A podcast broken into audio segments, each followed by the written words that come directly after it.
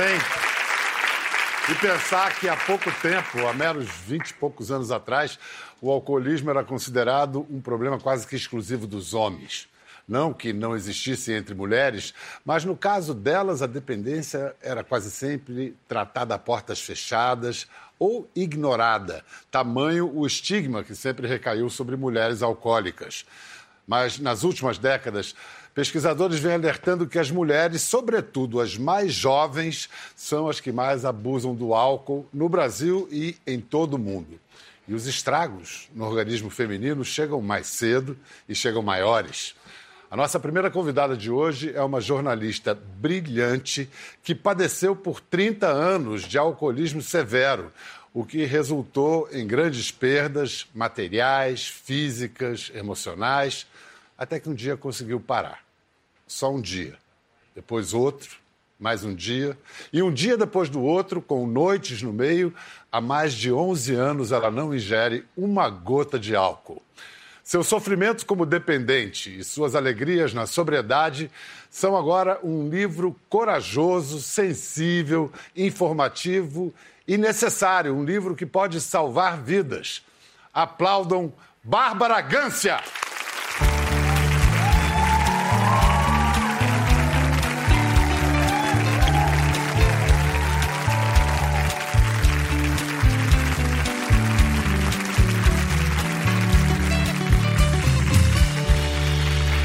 Pertinho de mim, Bárbara. Pertinho de mim. Olha, esse é o livro da Bárbara, A Saideira, que tem uma sacada na capa genial, que é, eu não sei se a, a, a câmera imprime, a marca de um copo.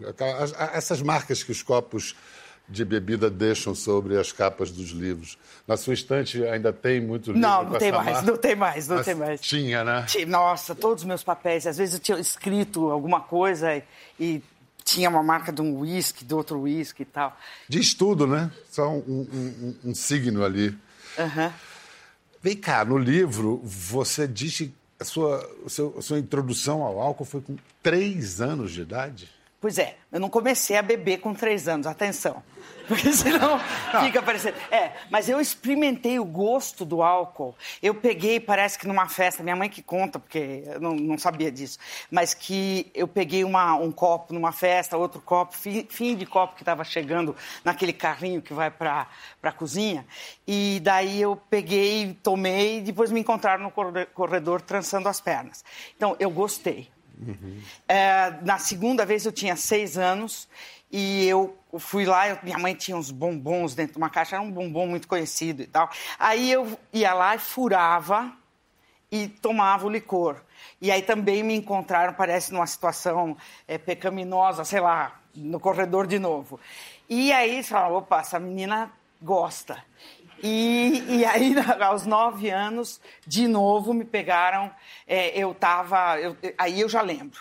Aí eu já lembro, eu, eu peguei, o meu pai foi jogar bola num, num, num, fim de semana com os amigos dele e a gente tinha um ponche, assim. Eu, minha irmã e eu estávamos ali e eu falei, nossa, que coisa encantadora, eu comecei a tomar. Foram me achar de noite numa estrada de terra lá em Sorocaba, porque eu estava em Sorocaba, não é que.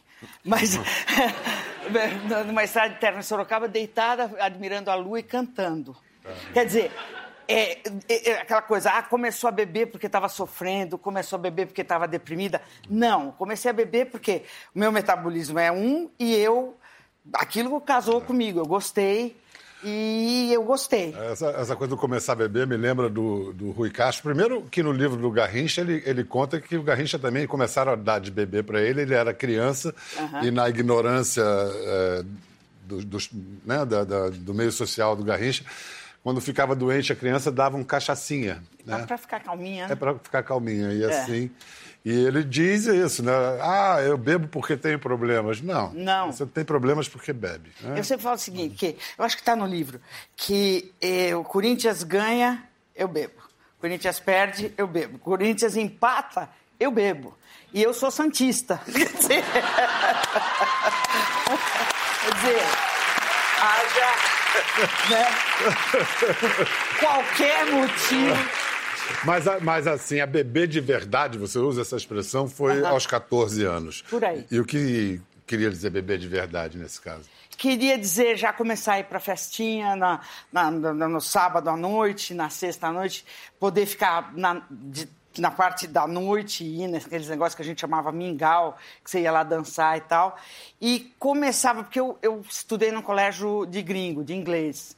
E esse colégio de gringo era assim, se você não bebesse, você era meio out, estava fora, entendeu? Então, então eu comecei a beber, só que eu bebia mais que os outros, já desde desde Você tinha mais resistência que os outros? Eu acho que é, bom, porque bebida é o seguinte, é mais resistência, é você gostar, é o, o teu meio social e é psicológico. Então, é um pouco de tudo. E eu me dei bem todos os anos. Esse psicológico todos. já. Eu sou uma bebedora de grande sucesso. Esse psicológico já é um já é um traço do, da dependência química, da depender do, é, é um traço, do alcoolismo, da que, doença. O que, a, o que a Organização Mundial de Saúde, eu falo dela porque é, o parâmetro que a gente usa, né? As pesquisas, tudo. É, eles dizem o seguinte, que... Uh, você. O que, que eu estava falando? Estava te perguntando, você falou dos vários vetores, o meio so, ah, sim, social, sim. e aí eu falei se esse ah, traço ah, sim, da psicologia. Tá vendo? Tá vendo? Não bebam. É, é, então, é o seguinte: não, uh, você. Uh, tem primeiro, é uma, é uma compulsividade, é uma uh, pertu, per, distúrbio de, de compulsividade. Então, o distúrbio de compulsividade, que é aquele que te faz ou comer demais, ou fazer alguma coisa em excesso. Fazer compras demais, sexo Exato. demais, é, é, o compulsivo. Posso dar uma explicação? Por favor. Tá, porque esse livro é sobre a minha história, mas é o seguinte: uh, quando você bebe, o corpo sempre opera em modo econômico. Né? O corpo da gente ele não quer despender nada porque ele não quer que você morra.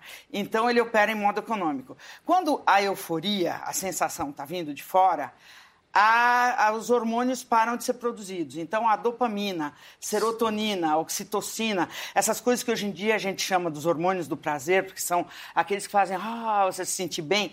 Quando você está bem, você produz essas coisas. Então, ele corta. Porque você está ingerindo, está tá, tá vindo como é? exógeno, né? Está vindo de fora. Tá vindo de fora. Para que, que ele vai produzir? Exatamente. Então, então quando você não bebe, você. Exatamente tem um down, isso. Né? Então, é, você vai fazendo isso com muita frequência, você acaba. Você acaba que o, o corpo se acostumou a isso, você acaba dando uma impressão digital para cada célula. E é por isso que quando você para de beber, você cai num abismo de angústia. Um abismo, assim, você fica mal pra caramba. Aí quando você começa a voltar a produzir a serotonina, você, você consegue voltar. Em quanto tempo isso? Ah, teve. Olha, eu já parei de beber algumas vezes. Eu tentei uhum. muitas vezes. E uh, as minhas recaídas, que também é uma coisa normal nesse processo todo de, de, de virar dependente e depois tentar. É, foi assim: é, eu, um ano uma vez, dois anos a outra vez.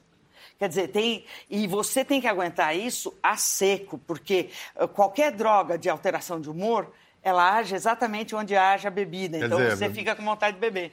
Mas é, só para dizer uma coisa, o meu livro não é técnico e eu não sou chata. Não, mas por isso mesmo o livro. eu sou menos chata aqui. Por isso mesmo o livro fala ao coração de todo mundo, porque é uma pessoa falando a outra e com maior humanidade. É um livro, assim, realmente muito importante. Não estou exagerando e não é porque eu sou fã da Bárbara, não é também. É, mas pelo que eu entendi, você era, era uma dependente funcional, no sentido Isso. de que você bebia, mas conseguia trabalhar, continuava Sim. a trabalhar mesmo bebendo. É, porque tem uma, tem uma coisa que é assim, o que, que é um alcoólatra? Eu lembro quando o Rui Castro, que foi quem me levou para a clínica, ele armou lá para mim e me levou falando: eu não dirijo, o Rui não dirige, então você me levaria para fazer o check-up e tal. Isso é bem o começo do livro. É. E aí eu levo ele e eu cheguei lá, eu já tinha problemas há muitos anos. Eu tinha uns 27 anos quando eu levei, eu fui para fazer o retorno na clínica, que ele tinha se internado numa clínica de alcoolismo e estava fazendo o retorno. Aí quando eu entrei lá, eu fiquei olhando, ele foi lá para a consulta dele, eu fiquei olhando e falei assim meu Deus, esses que são os alcoólatras, olha, será que eles se comportam? Como se fosse uma coisa super exótica aí. Aí sentou um sujeito do meu lado, armado pelo seu Rui Castro, e falou assim: Oi, eu sou aqui da clínica, eu sou alcoólatra recuperado. Tem um teste aqui, você se interessaria por fazer esse teste para saber se é alcoólatra? Eu falei: Sim, claro, pois não, porque a uma altura dessa você já está sozinho tendo que lidar com esse problema há tanto tempo. Aí eu fiz o teste assim: é, no último ano você é, tentou parar de beber e não conseguiu. No último ano você brigou com seus pais por causa da bebida. No último ano você faltou ao trabalho por causa de bebida. É, você se envolveu com a polícia. Sim, Passou sim, 10, sim, 10 com louvor. Sim, sim, ah. sim. Exatamente. Eu é. zerei ali, gabaritei a prova. Entendeu? Mas é. Que, mas que inteligente é. do Rui te levar, né? No é. sapatinho. Olha só, o Rui esteve aqui falando disso. Uh. Você pode até começar a se preocupar com a sua, com a sua situação. A, a sua cabeça está é, tá te dando recados o tempo inteiro que você, tá, você precisa dar, tomar uma, tomar, dar uma solução naquilo. Mas o seu organismo é já está comandando a, a essa altura. Não é mais a cabeça, é o organismo, entendeu? E ele é mais forte que você. Para você realmente conseguir interromper essa situação, tem que ser, de repente, você tomar um grande susto, né? Eu até tomei algum, alguns, né? Por exemplo, comecei a vomitar sangue. E o que me passava pela cabeça era o seguinte: eu preciso ir ao médico. Isso aqui nitidamente tem a ver com a bebida. Mas se eu for ao médico, ele vai me obrigar a parar, a de, parar beber. de beber. E é impossível viver sem beber. É Você isso, não conseguia. É isso passava na minha cabeça. É impossível viver sem beber. O que, que, que significa isso? A, a de, eu já estava dependente e não sabia. A dependência, a dependência é mais forte do que o medo da morte. Aí aconteceu que a Alice, minha mulher na época, jornalista Alice Sampaio, começou aquela campanha para tentar me convencer a me, a me deixar internar. Porque você tem que ir por conta própria. Você não pode ser levado coercitiv... Se você for forçado... coercitivamente. É, tem que ir por conta própria. Quer dizer, grande Rui, Grandíssimo. Vou emendar mais um flashback para acrescentar mais um vetor nessa coisa do alcoolismo e da dependência química de uma autoridade no assunto e que também é uma padroeira do nosso programa, Rita Lee. Você acabou, é, em alguns lados, por, enfim, temperamento, por cérebro, você pegou pesado, a gente estava falando das drogas, né? Vou falar um pouquinho de cada uma, ver a sua relação. Maconha, que hoje é uma questão no mundo, né? Ah, você vai falar de maconha? Eu pensei que você fosse falar de café, Coca-Cola, açúcar. Açúcar. Álcool. Tem, tem toda a razão. E o álcool talvez seja o pior de todos? Sem sombra de dúvida, o pior de todos difícil de sair, tá em todos os lugares. Ah, Ritinha, toma aí uma champanhota com a gente. Ó, toma aí. E é perigoso. Você, é a droga que você faz mal para você e para os outros. Também. Você, pessoalmente, foi a que mais te atingiu? Foi o álcool? Foi.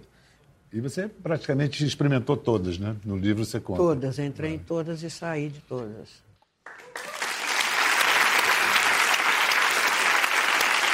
A Rita se tornou uma reclusa, né? Não uhum. sei se só por isso, mas hoje ela não sai de casa, não, não, não frequenta. É, é. É, qual é a pressão do, do, dos círculos sociais, do social, para uma pessoa que não bebe mais? É o seguinte: quando você chega num ambiente que você está acostumado a frequentar, aquele ambiente e comigo acontecia direto. E você. Aliás, eu só posso falar de mim, aqui é, o que eu estou falando é o que eu aprendi. Não, eu não sou nenhuma especialista nesse assunto, nem nada. Mas esse é o testemunho que vale, aquele Exatamente. de quem sofreu na carne. E aí é assim: você chega e você fala, não, hoje eu não estou bebendo. O primeiro garçom se assusta, fala, como assim? Você sempre bebeu, quem vai beber? E aí depois os, os amigos começam, porque você intimida o cara que bebe também, um pouco menos que você, mas bebe, não dá, não dá piti ele, ele fala, mas como você não vai beber? Você é a alegria da festa, você não beber, e começa a te pressionar. Então eu arrumei esse, essa, eu acho que foi alguma dica que alguém numa sala de autoajuda me disse, fala que você está tomando um antibiótico. E, e quando você fala, estou tomando um antibiótico, acabou. Aí a pessoa respeita né? É a única, é a única maneira, porque senão os caras falam, bom, você não vai entreter a gente hoje, não vai dar nenhum escândalo, não vai. Teve uma vez que eu caí dentro, eu estava lá falando, tá, eu acordei de manhã, aliás, acordei com um cuecão, sem dor na bunda, mas com um cuecão e uma, e uma camiseta escrito DPZ. Eu falei, meu Deus do céu. Falei, falei onde é que Lembrava de nada? Nada, não lembrava de nada. Meu cabelo todo. Falei, que meu Deus. Parece que, segundo dizem, eu fui informada depois de que eu. Um, eu estava conversando na casa do, do Zé Zaragoza, sabe, o, o, da DPZ, justamente, E eu estava conversando e dei um passo. Eu estava no jardim e tinha um tanque de carpas. Aí eu dei um passo para trás, isso no meio do inverno. E eu caí, quando eu voltei, parecia um monstro do pântano, uma Vitória Régia na cabeça. Eu caí, imagina, eu caí, daí então eu saí da piscina toda, né, aquela coisa assim, e falei, não, vou continuar na festa. E continuei molhada, conversando com as pessoas e tal. Quer dizer, imagina o estado da pessoa, né? A, a falta de cuidado com si próprio, que é um clássico, é uma característica típica de quem está. Inclusive, que você fica com uma certa depressão e você não quer se mexer, você não quer cuidar, você acaba não tomando banho, você acaba. Não, no meu caso, claro. Não, mentira. Mas você acaba sem se cuidar, você acaba eh, não tendo que, por exemplo, você tem que ir no dentista, você não vai, você não consegue cumprir horário, você já tem o teu trabalho para cumprir. Começa é, a perder coisas. Começa a perder. Começa a perder. Começa perder de tudo, perder. né? Perder de o, tudo. O Rui falou do negócio do fundo do poço, é muito é. interessante, porque é quando você se, se rende, porque tem que ser uma rendição para te dar a noção. É, é, o primeiro passo do AA é admitimos que somos Mais impotentes perante o álcool. É impotente é o seguinte, toda negociação que eu fiz na minha vida, assim, hoje eu vou beber só dois uísques, hoje eu vou voltar para casa às 11, vou para a festa só às 9 para não e volto às 11, hoje eu vou trocar uísque por vinho, por cerveja, não funcionaram. Então, toda vez que eu me meti é, com essa substância, eu saí não, perdendo. Não tem negociação. Não, não tem, tem, negociação. Agora, eu estou observando, você conta com tal verve, com tal graça, que todo mundo se diverte, dá risada. Mas eu imagino que mergulhar nessas lembranças e escrever o livro. Não deve ter sido só risada, não, não ao não. contrário. Não, é que eu, é o seguinte: eu jamais teria lido um livro, uh, na época que eu estava precisando ler esse tipo de livro, eu jamais teria lido se fosse cacete, se fosse um livro de uma pessoa chata que. Então eu contei as minhas histórias, são bastante engraçadas as minhas histórias, porque é, afinal de contas eu sou jornalista, meus pais eram engraçados, tinham eram super uh, transados e tinham uma vida. Meu pai corria de automóvel, minha mãe também. Então era um negócio assim, é, sempre tinha uma gente interessante na minha casa e tal. E isso é o meio social, inclusive, né? Então eu falei, eu vou juntar. É uma tragicomédia, na verdade. Eu vou juntar minhas histórias engraçadas e as de bebida com o meu. O que eu tenho para dizer que é: dá para ser feliz, dá para você ser feliz depois de parar de beber. Coisa que o, Rui fala aí. Eu não vou parar porque é mais forte, né? O, o, o, o Eric Clapton, que é uma autoridade em dependência. Ele tem uma clínica hoje em dia, ele era um cara que tomava heroína, que é barra pesadíssima, né? E ele fala o seguinte, tem uma frase no livro dele que me deixou, que é o seguinte, a sobriedade, que é quando você não bebe, né? A sobriedade, para mim, é mais importante que meus filhos, que a minha mulher, que a minha família, que a minha carreira. Claro, porque sem a sobriedade você não, não tem, tem nada, nada disso. E ele já tinha perdido um filho, já tinha. Eh, sabe? Então, quer dizer, a sobriedade é a base da coisa. Porque o que, que acontece? Esse negócio, ah, não pode beber, não pode beber uma, se você beber uma.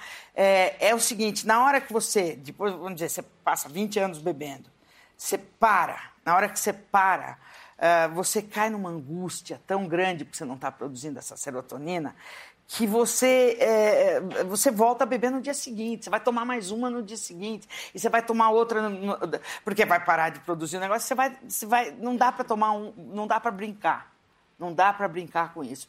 E, e depois, quando você vê tudo que você construiu quando você parou de beber, você não quer mais jogar fora, você não quer mais. Eu, por exemplo, hoje em dia, ah, você tem vontade de beber? Não tenho vontade nenhuma, nenhuma, porque se eu me lembro daquele ogro, eu era uma, um Shrek a Fiona é delicada perto do que eu era. Eu era o Shrek, mas quando ele morava no pântano ainda.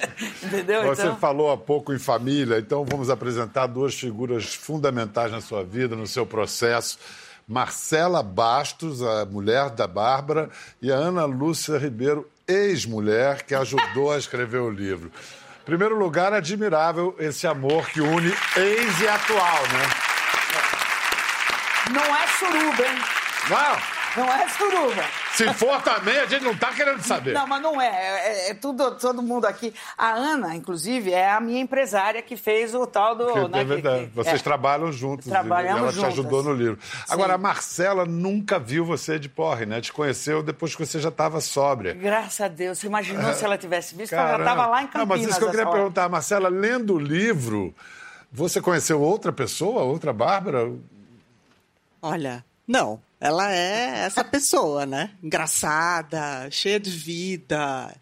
Ainda é a alma da festa, eu diria. É? Então, então não... Sem necessidade do é, álcool. É, é. Mas então, como mexeu com você o. Ah, eu acho que as, as, as, as coisas, os acidentes que aconteceram, ela se machucou muito. Ela teve um acidente de carro horroroso, perdeu um olho. Esse lado trágico não tem mais. Uhum. Mas tem o lado engraçado. Então, da tragicomédia ficou a comédia. Ficou a comédia, é, exatamente. Ana, você participou do livro, como a gente é, ouviu agora, organizou as ideias. Você foi testemunha da Barra Pesada. Existe uma figura de que é classificada de codependente. Você era codependente, não? Eu acho que sim. Talvez eu fosse. Eu estava lá e na maioria das histórias eu estava presente. É, eu bebia também, eu usava drogas também. A gente estava ali numa vida que era uma festa que não acabava nunca. Tinha um lado muito divertido, tinha um lado muito glamouroso. A diferença é que eu bebia para me divertir e a Bárbara bebia para se destruir. Mas participar do livro, então, foi um processo de autoconhecimento seu também, terapêutico? Olha, Pedro, foi assim: você escrever as histórias que você gostaria de esquecer. Você lembrar as histórias que você gostaria de esquecer. É. é. Bacana ver vocês duas lado a lado. É muito amor por essa moça aqui, hein? A gente ficou muito amigas. Não foi fácil, viu, Pedro? Não é, foi não fácil. Foi. No começo era assim: a Marcela não queria ouvir falar de mim. A gente era, eu e a Bárbara éramos amigas, mas a Marcela não queria. Mas isso é um clássico, né, Marcela? É, é. é, um clássico. Aí a gente se conheceu, se curtiu, ficou amigas, aí a Bárbara tinha ciúmes da gente. é mulher mulher é uma complicação. Então... Não vamos então- falar disso agora, porque senão vou beber.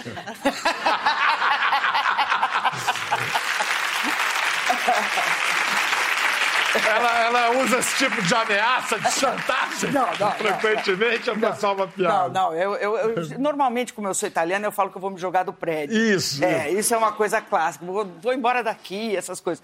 E esse, quando, quando eu falo vou embora daqui, é como antigamente. Eu falo muito isso. Ah, vocês estão me enchendo, eu vou embora daqui. Tipo, dramática, diva. É porque antigamente, se alguém tivesse me enchendo, eu ia pro bar. Então, esse vou embora daqui, levantar embora, é não conseguir tolerar a frustração que é um clássico do alcoolismo. O alcoólatra ele tolera muito pouco. Ele, quando ele olha para o passado, ele se sente mal com o que ele já fez. Quando ele olha para o futuro, ele fica desesperado porque não vai ter futuro, talvez, porque é uma doença é, progressiva, incurável, mortal. E então ele fica, ele só consegue viver num pequeno espaço que é uma coisa meio budista até dos 12 passos, né? Que é viver o dia de hoje, é 24 horas. Hoje eu não vou beber. Porque aí você se situa no presente, que é uma coisa do budismo. Você se situa em hoje, você faz um você faz uma meta pequena, né? A tua meta é até amanhã eu consigo. E aí eu vou lidar com essa frustração, se até amanhã eu conseguir. Aí você vai renovando, e aí teu passado passa a ser bom e teu futuro começa a ficar bacana, né? Que bonito. É. Ana, Marcela, muito obrigado, hein? Muito legal ter vocês aqui. Como vocês estão vendo, de tanto escrever, falar sobre isso, viver, a Bárbara Gância virou uma referência sobre o assunto. Ela é solicitada como especialista, você fala em palestras, conferências uhum. e tudo. Mas vamos chamar outra especialista, vamos conhecer a visão de uma profissional, a psiquiatra Ana Cecília Marques.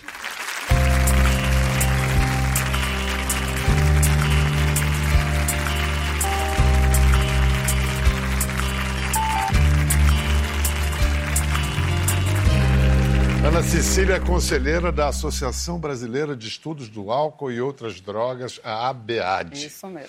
Álcool e outras drogas sempre caminham juntos, né? O, o, Atualmente, ou quase sim. sempre. Atualmente, sim. Atualmente, sim. Neste século, muito mais. Chama dependência cruzada, é isso? Não, Não múltiplas. Múltiplas. Dependência múltipla. É o nosso perfil, infelizmente, hoje. Por Não causa era. da oferta que existe hoje. Por conta da falta de uma política integral. Como assim? É, não existe só tratamento para dependência, não existe só prevenção, a gente tem que ter redução dessa demanda, por meio do tratamento e da prevenção, mas a gente tem que ter controle da oferta, né? Exato. Das drogas. Então a gente tem que ter boas leis, a gente tem que ter repressão quando a droga é ilícita. E não é uma depressão uma polícia na rua que não faça nada, é uma polícia que seja preventiva, uma polícia que não prenda o usuário, o usuário vai ter que ser é, avaliado, vai ter que ser cuidado, enfim, uma política integral. Que percentual da população tem essa doença? Dá para saber? Dá, dá. A Organização Mundial de Saúde recolhe os dados de todos os países e produz relatórios anuais sobre todas as drogas. Uhum. Então, em torno de 10% da população é dependente de álcool. E as outras drogas têm outras taxas também. E é uma predisposição, a pessoa nasce com aquele é genético, pode-se dizer? Existe o fator genético, mas hereditário. É, é, a hereditariedade é um fator de risco. Sim. Ser transmitido esse gene aumenta o risco do filho ter a doença, mas não é unifatorial. Não basta ter o gene. Hum. Tem que ter o gene, tem que ter fatores psicológicos, é, ambientais. Mas quer dizer, se você tem um pai que teve problemas, é mais legal chance. já você acender um mais sinalzinho chance. amarelo. Mais chance, aumenta a chance. Explica Vamos...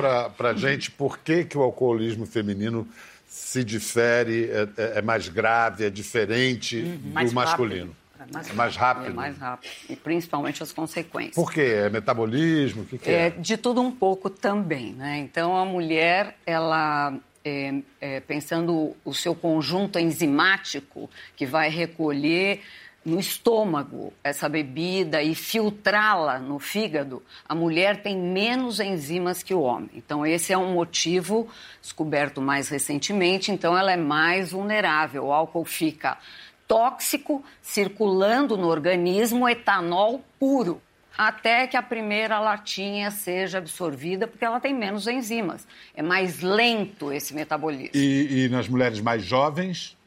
Mais jovens, elas têm menos proteção, elas têm menos.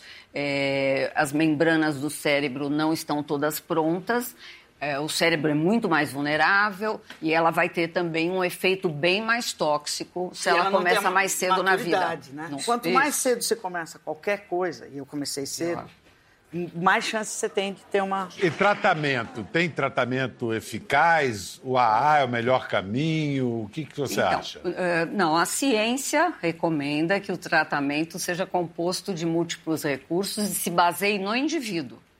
O tratamento é individual, para cada caso um tratamento. É, os grupos de autoajuda, de mutuajuda, eles fazem parte desse melhor tratamento, que é o individual, que é aquele que eu preciso, que você precisa. O tratamento é composto por uma fase de desintoxicação, estabilização da doença, prevenção de recaída, a gente treina o paciente para aprender os seus fatores de risco, que são diferentes do outro, uhum. e depois uma manutenção até que tudo volte para o lugar e aquele indivíduo tenha a doença na sua mão. Cada um encontra o seu caminho. Eu encontrei o meu nos grupos de autoajuda. Eu adoro narcóticos anônimos. Uhum. As pessoas têm um estigma e falam, ah, só tem baixo astral lá dentro. Eu geralmente vou numa sala, agora tenho ido menos, mas eu frequento uma sala que é na frente de um boteco. E às vezes a gente está lá dentro dando risada, falando não sei o quê, porque todo mundo ali sabe da fraqueza do outro, porque é tudo mais ou menos a mesma coisa. Então ali dentro a gente a gente está rindo mais que o pessoal no boteco. Então, sabe, não é bem assim. A gente não é. deve menosprezar nenhum caminho. nenhum caminho. Um é melhor que o outro, cada um encontra o seu. Você falou das suas reuniões, a gente foi a um encontro do AA só de mulheres. Opa! Boa noite, sou Maria, uma alcoólica em recuperação. Cheguei em Alcoólicos Anônimos e o que me deixou mais é, emocionada foi saber, naquele dia, naquela reunião, falaram que eu era a pessoa mais importante. Como ser a pessoa mais importante se eu já não dava tanta importância para mim.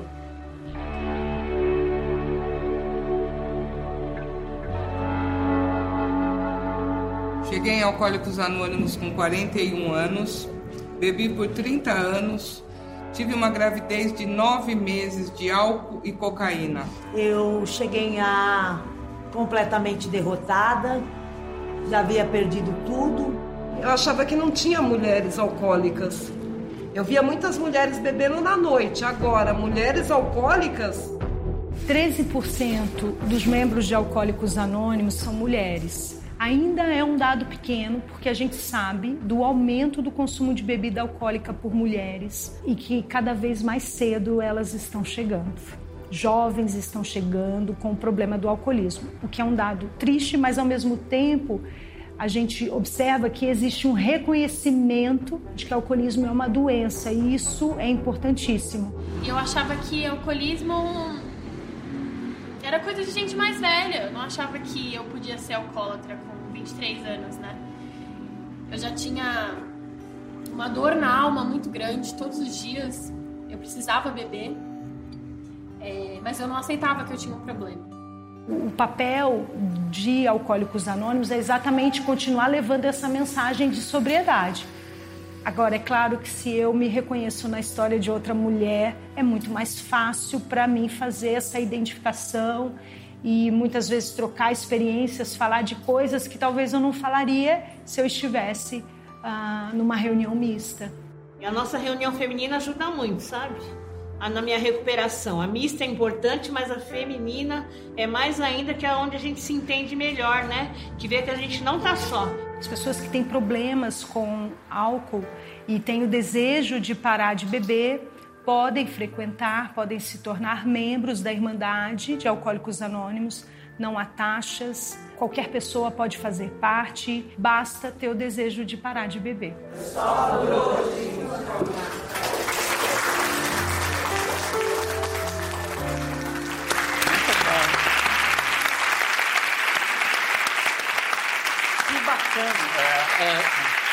Evidentemente não precisa explicar porque ficou todo mundo não identificado, todas não identificadas, né?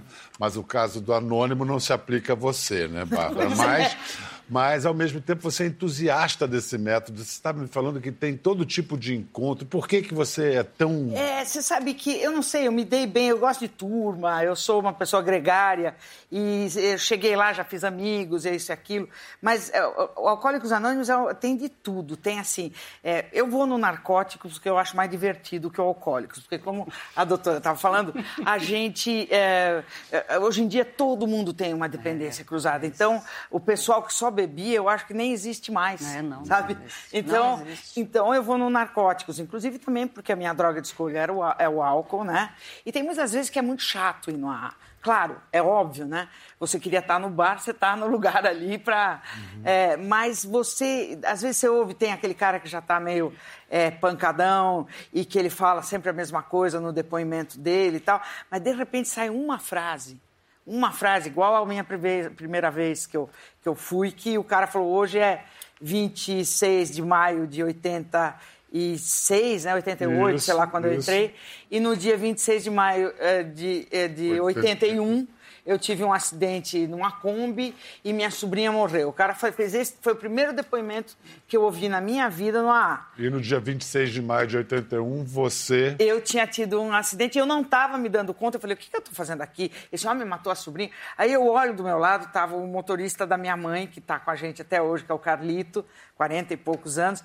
E o Carlito estava assim. Eu falei, o que foi, Carlito? Que homem? Você conhece o homem? Aí ele falou, não, 26 de maio de 81 foi quando você teve o seu acidente de automóvel e perdeu a visão do seu olho. Saí pelo, pelo espelhinho retrovisor com a cabeça e tal. Só que tudo isso, é claro que saí pelo espelhinho. Hoje em dia eu ia presa e ficava bastante tempo junto com vários ex-presidentes e governadores do Rio de Janeiro. Mas... mas uh, e, e merecidamente, inclusive. Porque na lei a bebida é um agravante, não um. um é, como se chama? Um. Atenuante. Atenuante, muito obrigada. É. é. um agravante. Se você bebeu, você que tem responsabilidade, né? Bom, a gente vai conversar com uma mulher que começou a beber aos 13 anos. A história dela é um exemplo do que revelam as pesquisas mais recentes de que as mulheres estão cada vez bebendo mais cedo e sofrendo os efeitos mais rápido. Graziele Rossato Leme. Ela é dona de casa, tem 29 anos e começou a beber com que idade, Graziele? Comecei aos 13 anos, mas eu já conheci a bebida muito cedo, porque a minha mãe separou do meu pai e ela tinha um bar, então ela foi cuidar de mim e dos meus três irmãos atrás de um balcão. E toda vez que a gente chorava, minha mãe molhava a chupeta e dava pra gente. Então, automaticamente, a gente cresceu com essa codependência.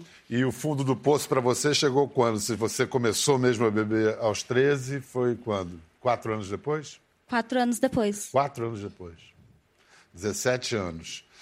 E para ficar sóbria, quanto tempo levou?